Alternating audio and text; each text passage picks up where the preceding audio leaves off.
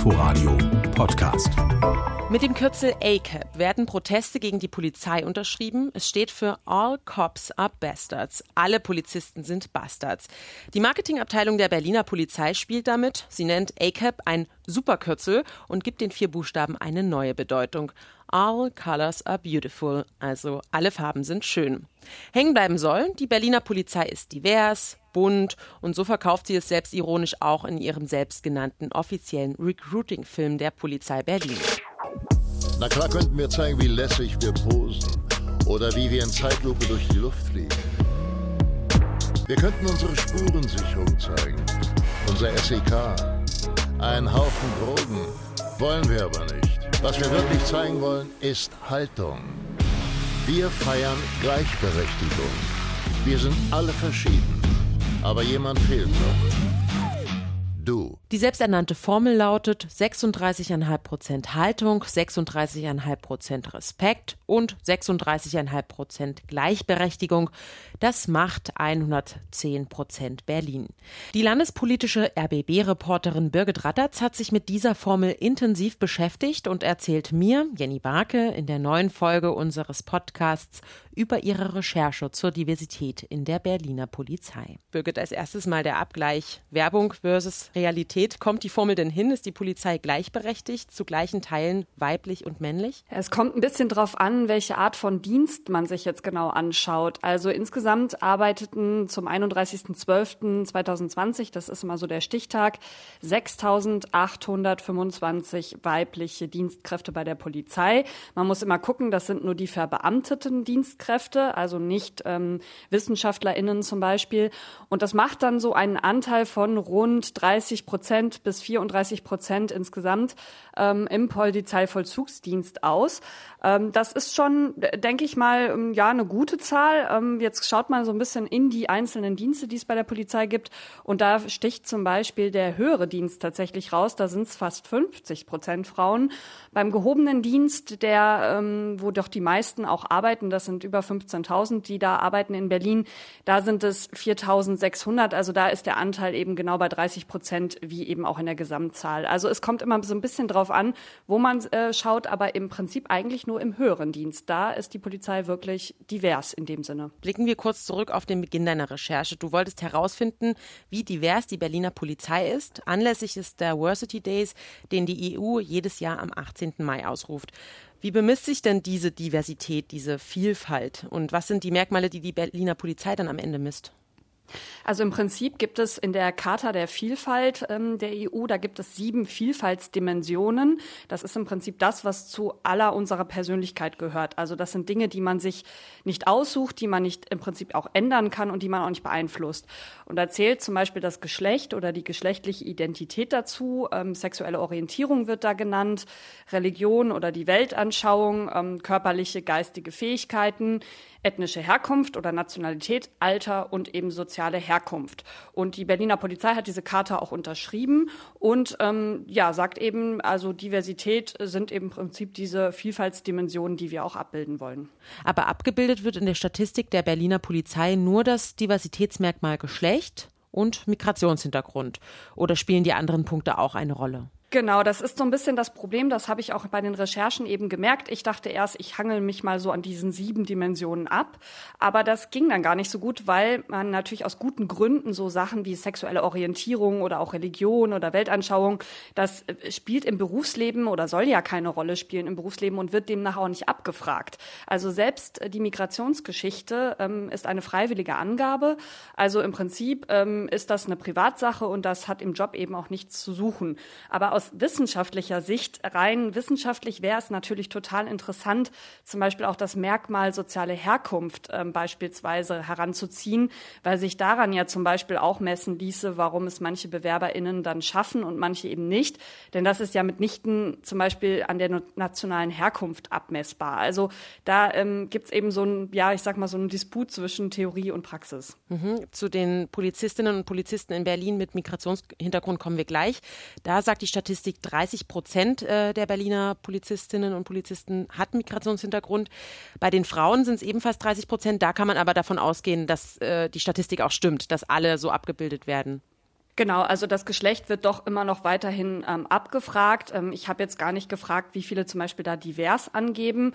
Ähm, das wäre vielleicht auch noch interessant, aber klar, der größere Teil wird sich wahrscheinlich irgendwo im binären Spektrum dann verhalten. An dieser Stelle sei ein Vergleich angebracht. In deiner Reportage stellt eine Protagonistin eine ziemlich steile These auf. Die Soziologin und Professorin der Polizeiakademie Niedersachsen, Daniela Klimke heißt sie. Und sie sagt, Frauen haben es perspektivisch schwieriger als Menschen mit Migrations Geschichte in der Polizei. Wieso ist das so? Ja, diese Aussage fand ich auch sehr interessant. Also sie argumentiert im Prinzip so, dass Männer vor allen Dingen mit Migrationshintergrund, also nicht so sehr Menschen insgesamt, aber Männer mit Migrationshintergrund es perspektivisch leichter haben werden als Frauen, auch ohne Migrationsgeschichte. Und das liege daran, das sagt zumindest Klimke, dass die Polizei zum einen immer noch so ein männlich definiertes Bild von Führungspersonen hat, also eben Menschen, die sich sehr durchsetzen können, ähm, sehr männlich wirken einfach. Und ähm, das wird dann eben häufiger dem Mann, egal welcher Herkunft und Geschichte, zugeschrieben, als eben der Frau. Weil Frauen dann doch, auch wenn es subtil wahrscheinlich passiert, ähm, unterstellt wird, vielleicht wollen sie irgendwann eine Familie ähm, oder sie sind eben im Prinzip zu sanft für einen gewissen Führungsstil innerhalb der Polizei und ähm, dann kommt eben auch noch dazu, und das sagt die Soziologin auch, dass die Frauen diese zugeschriebenen Eigenschaften von Sanftheit zum Beispiel dann eben auch entsprechen wollen. Also sie wollen dann eher feminin sein oder sich machtfern geben. Das ist jetzt natürlich eine auch mittlerweile unzulässige Verallgemeinerung, wenn man die Berliner Polizei anschaut. Aber insgesamt hat Klimke natürlich auch den Blick auf andere Polizeien, nicht nur auf die Berliner. Und ähm, sie sagt eben, deshalb braucht es immer Menschen in der in Führungspositionen, die diese Frauen dann auch fördern, also ihnen sozusagen die Leitungsfunktion auch schmackhaft machen und ihnen auch sagen, du kannst das. Und wenn die dann an der Spitze sind, dann müssen die sich nämlich wieder durchsetzen. Also dann müssen sie wieder ähm, weiterhin schauen, wie sie sich verhalten, offenbar, weil das immer noch kritisch beäugt wird. Also eine Frau in Führungspositionen ist immer noch nicht so leicht zu akzeptieren, offenbar wie ein Mann, auch wenn er eine Migrationsgeschichte zum Beispiel hat, ähm, weil es da einfach auch patriarchale Strukturen gibt. Das sagt zumindest Klimke. Allerdings vermitteln die Frauen, du hast es gerade selbst gesagt, an der Spitze der Berliner Polizei ein anderes Bild. Da haben wir die Polizeipräsidentin Barbara Slowik, dann auch die Leiterin der Polizeiakademie Tanja Knapp. In der Führungsetage sind also Frauen und sie sind auch nicht unterrepräsentiert, sondern stellen die Hälfte dar ähm, der Polizisten insgesamt. Ist das dann kein positiver Trend für die gesamte Polizei? Doch, das muss man auch ehrlicherweise so sagen. Die Berliner Polizei hat hier ähm, auch im Bundesländervergleich in den vergangenen Jahren genau diesen Paradigmenwechsel auch gemacht und auch vorangetrieben und gezielt Frauen in Leitungsfunktionen auch gefördert. Das ist allerdings äh, auch nicht ganz unbeobachtet geblieben äh, von Seiten der Männern, denn ähm, ich erinnere mich zum Beispiel 2015, da ist ähm, die angesprochene Tanja Knapp, die ja vorher tatsächlich, äh, bevor sie die Leitung bei der Polizeiakademie übernahm, die Leitung ähm, des Abschnitts 53 53 war. Und wir erinnern uns, der Abschnitt 53 ist Friedrichshain-Kreuzberg, hat zum Teil ähm, die Brennpunkte wie Görlitzer Park zum Beispiel, äh, da kümmern die sich drum. Und dann kam Tanja Knapp und folgte eben auch auf einen sehr langjährigen Leiter und dann wurde sie in einem Zeitungsartikel als die Königin des Abschnitts bezeichnet, was ja im Prinzip schon eine unzulässige Beschreibung einer, einer Führungsperson ist, denn der Mann wurde mit keinem Attribut irgendwie da bezeichnet. Und in dem Artikel wurde ihr auch so ein bisschen, das hatte ich so das Gefühl, ähm, indirekt diese Leitungsfunktion oder die Leitungskompetenz abgesprochen. Also es ist immer noch so eine subtile Diskriminierung, auch für Frauen an der Führungsspitze.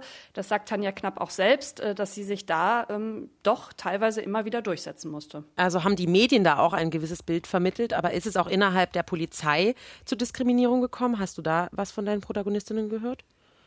Also es heißt immer, ähm, es gibt nicht tausend Geschichten, die man erzählen könnte, aber einige gibt es eben doch und das sind eben dann diese ja unterschwelligen subtilen Diskriminierungen. Also bei Tanja Knapp vernahm ich schon, dass sie ähm, zum Teil dann, äh, sie sagte immer, sie stand dann auf einem Dach und ähm, ist dann vielleicht etwas zu nah an eine Gefahrensituation rangegangen und dann haben damals, äh, als sie vor 35 Jahren noch anfing bei der Polizei, da haben ihr die Männer immer noch sagen wollen, geh mal nicht so nah ran und und äh, pass mal auf. Und sie sagte dann aber, sie hat das immer als eine ja ehrliche Fürsorge begriffen. Ähm, heute würde das aber tatsächlich äh, nicht mehr so stattfinden, denn heute geht man davon aus, ähm, die Frauen haben die gleiche Ausbildung wie der Mann, die werden auch nicht äh, extra eingeteilt oder müssen gewisse Dinge auch nicht tun, sondern da sollen alle das Gleiche tun, Frau wie Mann. Und deshalb sind die Diskriminierungen dann wohl eher ja wahrscheinlich basierend auf einer gewissen Art von Humor, ähm, die dann doch nicht ganz so humoristisch ankommt oder die Frauen auch nicht so als lustig empfinden. Also da sagt zum Beispiel Tanja Knapp, dass sie in der Ausbildung versucht, die Menschen dafür zu sensibilisieren, dass äh, man eben auch auf Sprache achten muss bei dem Thema. Und offenbar ist es der Polizei Berlin auch wichtig, mehr Frauen einzustellen oder anzulocken. Die sogenannte Recruiting-Kampagne, die ich zu Beginn vorgestellt habe, will auch genau das, gezielt junge Frauen ansprechen. Ist das aus deiner Sicht der richtige Weg? Also würdest du dich jetzt als junge Frau davon angesprochen fühlen? Gut, du bist jetzt nicht mehr in dem Alter, wo du eine Ausbildung suchst, sondern äh, zehn Jahre älter oder 15, aber würdest du dich angesprochen fühlen? obwohl ich tatsächlich doch noch die Ausbildung machen könnte. Ähm, die geht nämlich bis 39, kann man sich an der Polizeiakademie bewerben. Also theoretisch ginge das noch, aber ich war eigentlich nie so ein Fan von Uniformen oder von Gleichförmigkeit oder von Hierarchien. Deswegen bin ich ganz zufrieden mit meinem Job jetzt. ähm, habe das auch damals bei Tanja Knapp so, äh, so gesagt, dass äh, mich das natürlich irgendwie nicht ansprechen würde. Aber da sieht man eben, dass doch auch gewisse Personen zur Polizei gehen. Also man ist denen meistens äh, ferner. Ich als Frau bin einer Frau in der Polizei ferner als einer, ja, als einer Frau zum Beispiel in den Medien. Ne? Das, mhm. Da sieht man eben, dass es einfach um Uniform geht und um Uniformität. Ähm, ich muss auch sagen, ich bin tatsächlich tatsächlich äh, doch auch überrascht, dass die Polizei da jetzt auch so progressiv vorgeht. Denn äh, ich erinnere mich, als ich klein war, da gab es noch so ein Tatortnarrativ zum Beispiel, wo Frauen in der Polizei zum Teil noch vergewaltigt wurden. Also wo man wirklich so das Opfer, die Frau als Opfer in der Polizei darstellte, wo ich mich eigentlich abgeschreckt fühlte. Also von daher muss ich sagen, junge Frauen fühlen sich davon, glaube ich, sehr angesprochen von so einer Kampagne. Mhm. Und nun sind Sie ja sozusagen, wenn man sich diesen Trend anschaut, ja offenbar auf einem richtigen Weg. Die Soziologin Daniela Klimke spricht aber auch davon, wie ungleich der Blick auf Frauen und Männer ist, ähm, die in der Polizei Karriere machen. Ähm, wo liegt Ihrer Meinung nach der Unterschied? Ähm, ja, also im Prinzip äh, sind das natürlich auch immer so, so Sachen, die man nicht so ganz messen kann mit harten Fakten. Aber ähm, sie sagt im Prinzip, dass der Blick sich nur langsam ändert. Also weil der Weg jetzt zwar nach oben frei gemacht wird für Frauen, ähm, kann sich die Polizei jetzt so gesehen auch auf dieser Tendenz natürlich ausruhen und sagen, na seht ihr doch, es, es klappt doch. Also die Frauen schaffen es doch nach oben. Die Quintessenz wäre, man würde sagen, man ist jetzt divers. Ähm, es sind aber eben auch vielleicht diejenigen, die es nach oben schaffen. Und da habe ich schon noch ein bisschen das Gefühl, dass da auch in der Führungsspitze, dass man noch anwenden kann. Das sind Frauen, die männliche Attribute verkörpern. Also ein gewisses Machtverständnis, eine gewisse Durchsetzungskraft. Und SoziologInnen wie Klimke, die betrachten das ja auch im zeitlichen Verlauf. Frauen gibt es bei der Polizei schon seit den 1920er Jahren. Äh, damals noch für gewisse Bereiche eingesetzt und seit Ende der 70er hat man sich aber für sie dann komplett geöffnet. Und im Zeitvergleich kämpfen jetzt Frauen schon länger um die Anerkennung als eben zum Beispiel Menschen dann mit Migrationsgeschichte. Ähm, das heißt also, wenn man den zeitlichen Verlauf anschaut, dann haben Frauen eigentlich bisher immer gekämpft und sind jetzt vielleicht mal gerade auf so einem Punkt, wo man sagen kann, da tut sich jetzt was. Ja, das ist ein spannender Vergleich. Sie sagt ja auch an einer Stelle, dass es viele Chancen bietet, so eine Gleichberechtigung. In welchen Bereichen ist die weibliche Perspektive für die Arbeit der Polizei denn hilfreich? Ja, ganz am Anfang hat man ja immer noch gedacht, Frauen würden dann in besonderen Sparten gut passen. Also zum Beispiel beim Thema Prostitution oder häusliche Gewalt, da wo Frauen dann vielleicht auch potenziell Opfer werden. Ähm, Im Prinzip geht es aber eher um so einen deeskalierenden Faktor, den Frauen, und jetzt muss man schon wieder von so einer Zuschreibung sprechen, die nicht für alle Frauen natürlich gilt. Aber zumindest haben mir das auch die Frauen zurückgespiegelt, ähm, die, mit denen ich gesprochen habe, dass die Frauen manchmal besser dabei sind, Sachen zu deeskalieren. Ähm, das kam auch im Gespräch mit den äh, beiden Kommissarsanwärtern, auf die wir ja gleich noch zu sprechen kommen, die mit Migrationsgeschichte, die manchmal auf, vor so einer Situation stehen, wo es heißt, ich spreche nicht mit Ausländern. Mhm. Und dann sagt der Kollege eben, dann sprechen Sie doch mit meiner Kollegin. Ähm, und die schafft es dann, diesen Testosteron, ja, dieses Testosteron-Vergleichen, was da manchmal herrscht, wohl auch aus der Straße, das schaffen dann Frauen doch irgendwie manchmal besser ähm, zu deeskalieren. Auch einfach, weil das Gegenüber einer Frau ganz anders gegenüber verhält als eben einem Mann wahrscheinlich in Uniform. Also ähm, in manchen Communities muss man auch sagen, redet eine Frau, die gegenübersteht, auch ausschließlich mit einer anderen Frau. Auch das muss man halt irgendwo mit einbeziehen. Ähm, und klar, Frauen haben auch einen anderen Blick auf Themen wie häusliche Gewalt, wo eben sie die Sicht des Opfers natürlich erstmal einnehmen können. Du arbeitest ja schon länger für die Landespolitik im RBB und ähm, dein Schwerpunkt liegt auch bei der Senatsinnenverwaltung, damit auch ähm, Polizeiarbeit, die darunter fällt. Wusstest du bereits vor deinen Recherchen um die ungleiche Verteilung von Männern und Frauen oder war das auch für dich äh, während der Recherche eine neue Erkenntnis? Also ich hatte mehrere neue Erkenntnisse, sagen wir es mal so. Es war für mich erstmal total überraschend zu sehen, dass zumindest prozentual gesehen so viele Frauen in den ganz hohen Positionen eingesetzt sind, weil das war eigentlich immer eher was, wo auch die ähm, Befragten immer so ein bisschen sagten, na ja, schauen Sie doch mal in die höheren Positionen, da sind doch kaum Frauen. Also das kann man laut der Zahlen zumindest nicht sagen. Ähm, mein Bild der Berliner Polizei ist tatsächlich vorher auch schon ein diverses gewesen. Ich habe immer mal wieder Frauen in der Polizei auch wahrgenommen. Das liegt aber sicherlich auch an der weiblichen Führungsspitze, die ja auch dann eben ständig von uns auch befragt wird. Dass im gehobenen Dienst tatsächlich so die Ungleichheit besteht, das hätte ich nicht so erwartet, weil ähm, tatsächlich auch in der Ausbildung sehr viele Frauen zum Beispiel auch zur Kriminalpolizei wollen, also eher auch in der höheren Ebene sich sehen. Und das zeigt eben, dass die Behörde sich hier einfach nicht ausruhen darf, denn der gehobene Dienst ist ja im Prinzip das, was dann auch die BürgerInnen zu, äh, zu spüren bekommen oder wo sie mit auch zu tun haben. Also da, denke ich, kann zahlenmäßig die äh, Polizei definitiv noch dran arbeiten. Sie muss daran arbeiten. Sie hat äh, als Vorbild die ähm, höheren Dienste, 50-50-Verteilung gibt es da.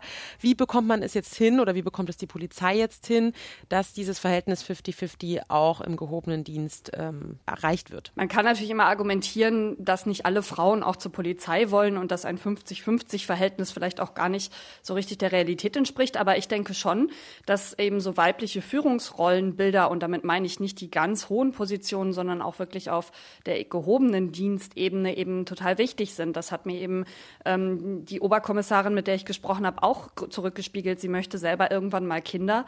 Und eigentlich hat ihr dann eben eine ehemalige Leitungsperson, ähm, mit der sie zu tun hatte, die auch eine Frau war, die hat ihr dann so ein bisschen gezeigt, wie das gehen kann, Oberkommissarin zu sein äh, und eben auch nicht kinderlos bleiben zu wollen. Also, ähm, denn bei Tanja Knapp zum Beispiel muss man ja sagen, sie ist kinderlos geblieben und sie sagt auch heute, ähm, mit der Art von Karriere würde ich keine Kinder kriegen können. Also ähm, zumindest nicht aus meiner persönlichen Haltung zu Kindern und wie ich mich auch um sie kümmern möchte. Also ich glaube, ähm, das Thema Kinder und Frauen, das ist ja fast mittlerweile verknüpft. Äh, und auch da müssen ja auch Männer zum Teil auch mit eingezogen werden. Dann muss eben der Mann im mittleren Dienst vielleicht die äh, Kindererziehung übernehmen, während die Frau eben in der, in der gehobenen Ebene die Karriere macht. Also da, glaube ich, gibt es auch bei der Polizei noch äh, Dinge, die man da ähm, zumindest familienfreundlicher gestalten kann. Mhm. Ursprünglich hast du ja deine Recherchen zur Diversität gar nicht am Thema Frauenanteil aufgehängt. Du warst nur eben von den Erkenntnissen so überrascht. Deswegen hat es einen großen Anteil an deiner Recherche dann gespielt. Deine Ausgangsthese war ja aber vor allem, inwieweit repräsentieren die PolizistInnen in Berlin unsere vielfältige Gesellschaft in der Hauptstadt, also die Diversität. Und die Zahlen zeigen, allein in den letzten drei Jahren wurden Menschen mit Wurzeln aus 95 Nationen eingestellt. Ganz ehrlich, hat die Polizei sich bewusst dafür entschieden und sich darum bemüht, dass diese Diversität erreicht wird? Oder war es eher so ein verordneter Schritt, hinter dem andere Gründe zum, stecken, zum Beispiel dass es ähm, weniger Bewerber gibt, die einen deutsch klingenden Nachnamen haben? Ja, also ganz freiwillig macht ja eigentlich niemand etwas. Ähm, deswegen äh, spielen da schon auch andere Gründe eine Rolle. Zum Beispiel scheiden ja auch immer mehr ältere Beschäftigte aus und der Nachwuchs ist ja mitnichten bei der Polizei äh, Berlin auch gesichert. Ähm, das sieht man an der großgefahrenen Einstellungskampagne. Ähm, da werden einfach immer mehr Leute gesucht und besonders bei der Schutzpolizei zum Beispiel sieht es eher düster aus. Dann gibt es natürlich auch so Initiativen aus dem Hause von Frau Breitenbach, der Sozialsenatorin, die in den Verwaltungen in Berlin gerne genau diese Zahl, also 30 Prozent, auch wenn die jetzt nicht mehr so genannt wird, aber auf jeden Fall einen repräsentativen Teil der Bevölkerung auch gerne in den Berliner Verwaltungen sehen möchte.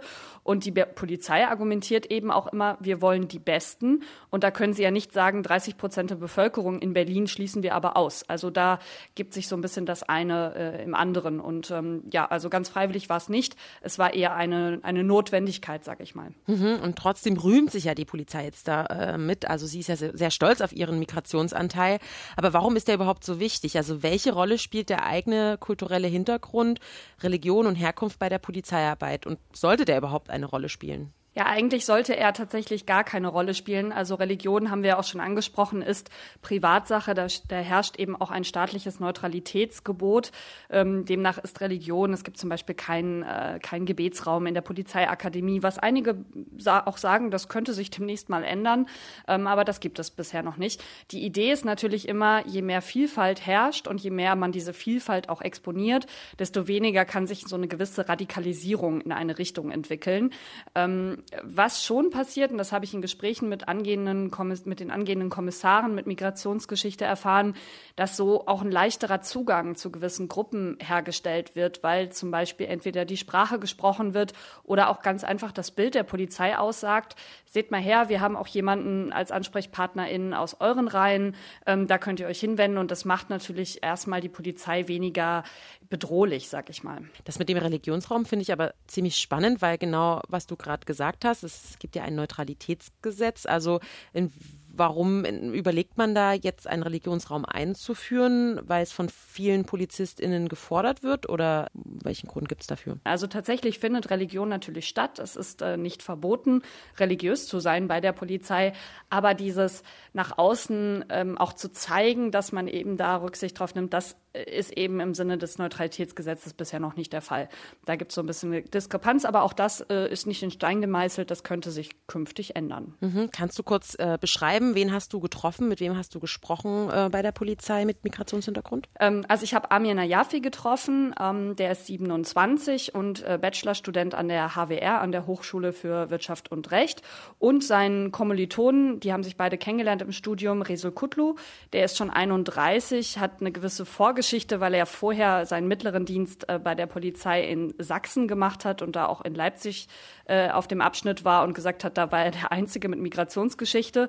Das ist da schon sehr extrem aufgefallen und die beiden sind relativ glücklich in Berlin, weil sie hier eigentlich fast gar nicht mehr auffallen, äh, wie sie mir sagen, und sind jetzt, wie gesagt, im fünften Semester ähm, und bald dann auch fertig mit dem Studium. Welche Chancen bietet es denn der Polizei, Mitarbeitende mit so unterschiedlichen Herkünften zu beschäftigen? Was haben die beiden dir darüber erzählt? Also beide haben eben im Prinzip genau das ähm, aus ihrem Polizeialltag. Äh, die beiden sind ja auch schon in Praktika gewesen und haben eben auch schon einen gewissen Arbeitseinsatz gehabt, ähm, haben sie immer wieder zurückgespiegelt, dass das mit den Communities und dass man einfach so ein bisschen wahrgenommen wird als jemand, der vielleicht mehr Verständnis aufbringt als der, ähm, ja, als der Kollege mit deutsch klingendem Namen, ähm, dass das schon eine gewisse Rolle spielt bei Communities und sie da doch leichteren Zugang auch zu haben. Bei Rizul Kutlu ist es zum Beispiel so, der spricht Türkisch äh, und sagt auch, manchmal hilft so ein ganz kleiner Wechsel ins Türkische, um so eine gewisse Situation erstmal zu deeskalieren. Sie sagen aber auch, wenn es dann brenzlig wird, dann zählt wieder der Chorgeist, dann zählt eben, dass auch der deutsche Kollege oder der mit deutsch klingenden Namen oder der ohne Migrationsgeschichte,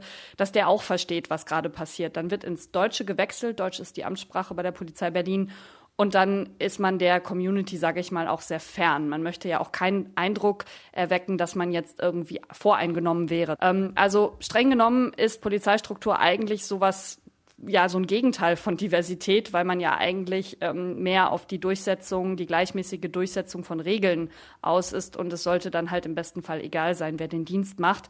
Beide sagen, ja, es ist positiv einsetzbar, der Migrationshintergrund, äh, aber sie wollen ihn auch nicht immer nach vorne ähm, sehen. Also sie wollen nicht immer sagen, ich bin jemand mit Migrationsgeschichte, sondern beide sind eigentlich, ich sag mal, klassische Polizeianwärter, ähm, die sich auch als, also auch ohne Migrationsgeschichte sehr gut bei der Polizei Polizei machen werden. Der Polizei wird ja oft selbst Rassismus vorgeworfen. Erst kürzlich gab es wieder in Berlin eine Demonstration mit etwa 5000 Teilnehmenden gegen Polizeigewalt.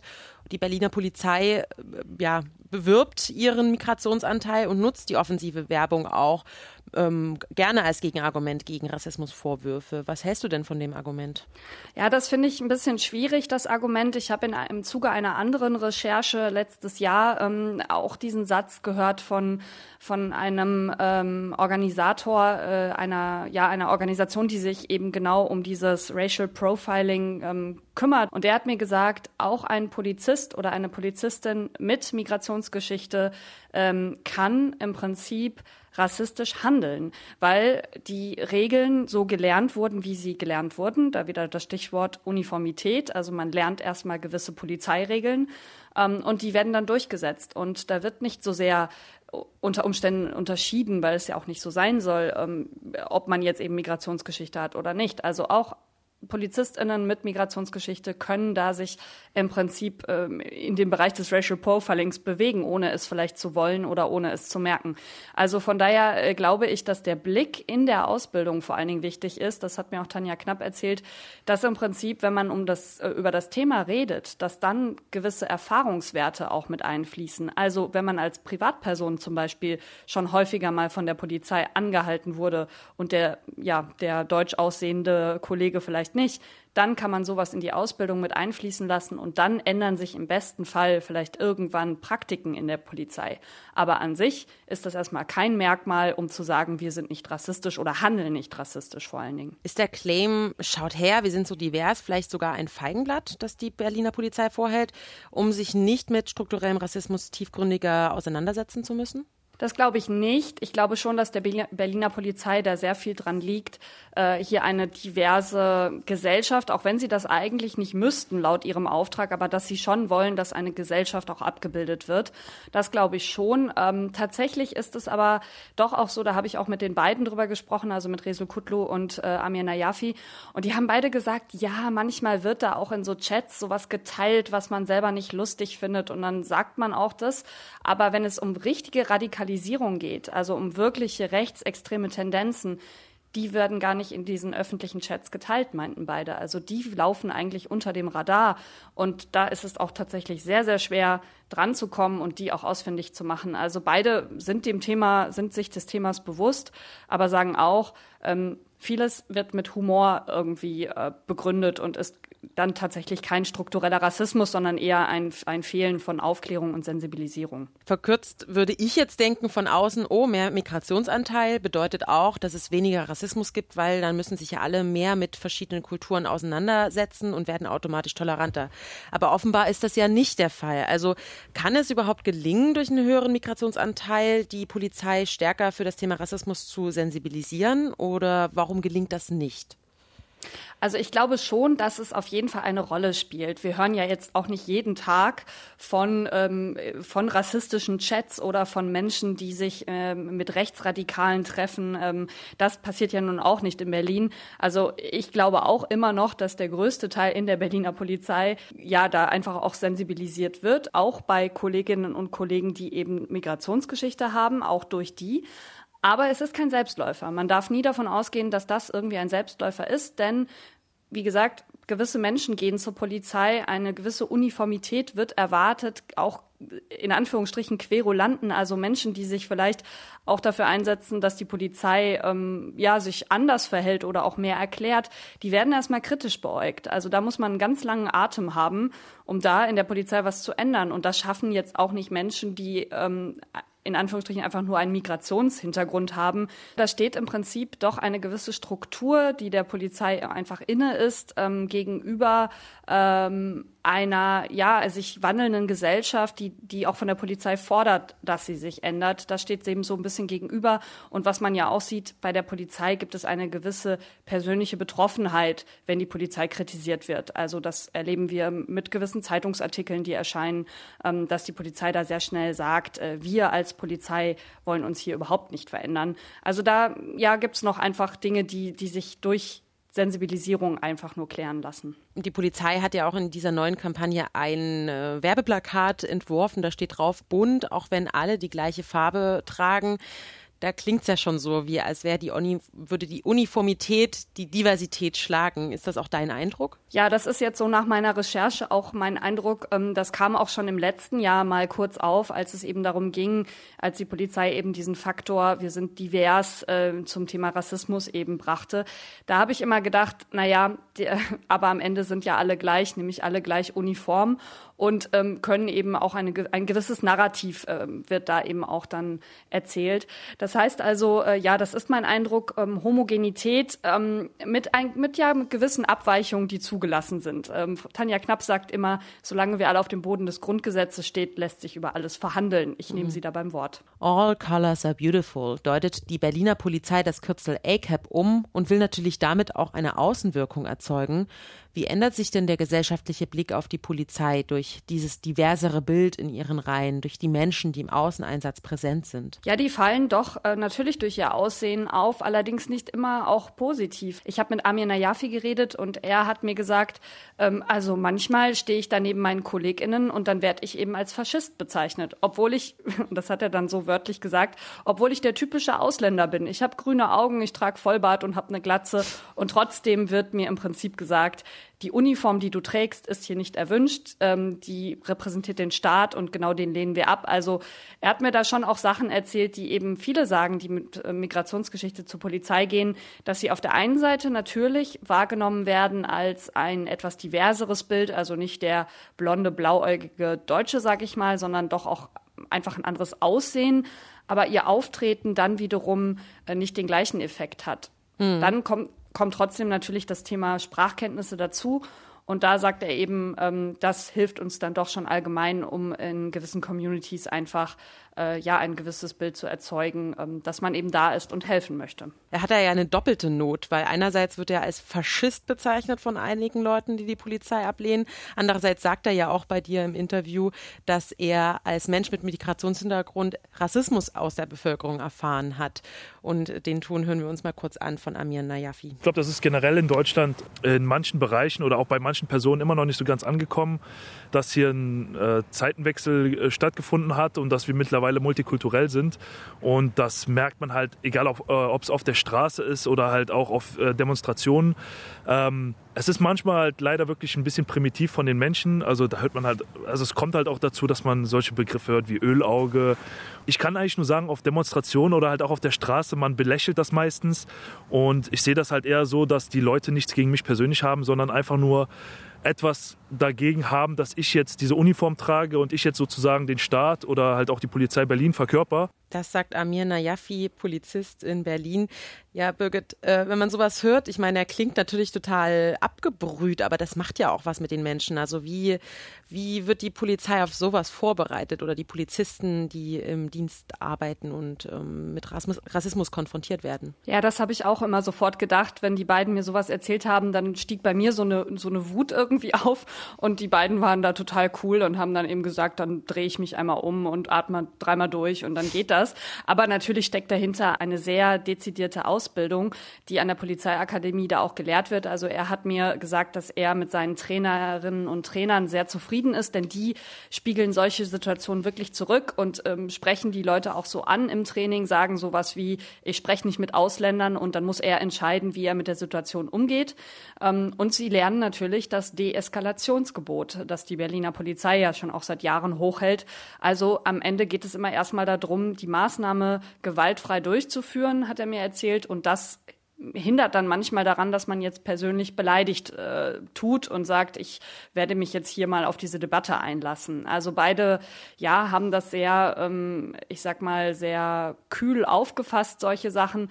Aber natürlich ähm, sagen sie auch, wenn sie persönlich beleidigt würden, dann würden sie das auch zur Anzeige bringen. Also würde es da wirklich eine rassistische Äußerung in dem Sinne geben, dass da auch Gewaltdrohung mit im Spiel ist, dann sagen sie, bringen sie das ganz klar zur Anzeige. Nach deiner langen Recherche, was glaubst du jetzt als äh, noch als Blick in die Zukunft, wie wird sich die Polizei in den kommenden Jahren denn entwickeln? Wird sie noch diverser oder werden dadurch vielleicht auch Spannungen steigen oder wird das ein Vorteil für das polizeiliche Miteinander sein? In welche Richtung geht's? Was glaubst du? Also ich glaube schon zwangsweise wird die Polizei in Anführungsstrichen diverser. Also es werden äh, wahrscheinlich auch noch mehr Frauen in die Polizei äh, drängen oder zumindest aber mal Männer mit Migrationsgeschichte, denn da scheint offenbar keine Berührungsangst in dem Fall mehr zu herrschen äh, bei der Berliner Polizei.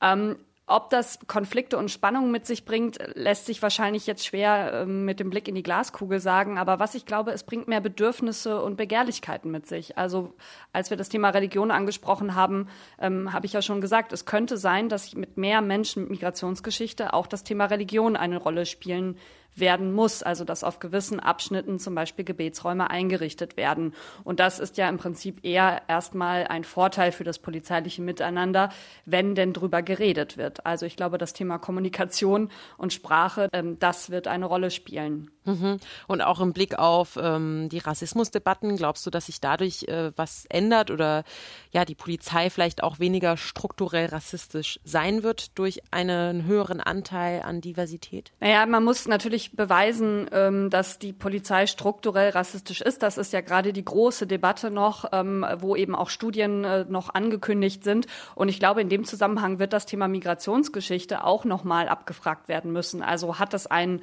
positiven Einfluss, sage ich mal. Das wird alles noch auch aus wissenschaftlicher Sicht erforscht werden müssen. Ähm, trotzdem glaube ich nicht, dass es ein Selbstläufer wird. Also nur weil man sagt, wir stellen mehr ein, ähm, wird es noch lange nicht so sein, dass sich auch das Thema Rassismus erübrigt. Also auch hier eine gewisse ähm, Sensibilisierung für diejenigen, die dagegen sind und dass die dann eben auch den Mund aufmachen, unabhängig vom Migrationshintergrund. Ich danke dir, Birgit, dass du mit mir über deine Recherche zur Reportage über die Diversität bei der Berliner Polizei gesprochen hast. Sehr gerne. Die Reportage von Birgit Radatz, die können Sie nachhören auf rbb24.de und unseren Podcast können Sie gerne abonnieren und alle weiteren über 40 Folgen inzwischen sind es der erzählten Recherche durchstöbern. Sie finden den Podcast in der ARD Audiothek und natürlich in der Inforadio App. Danke fürs Zuhören, sagt Jenny Barke. Bis in 14 Tagen.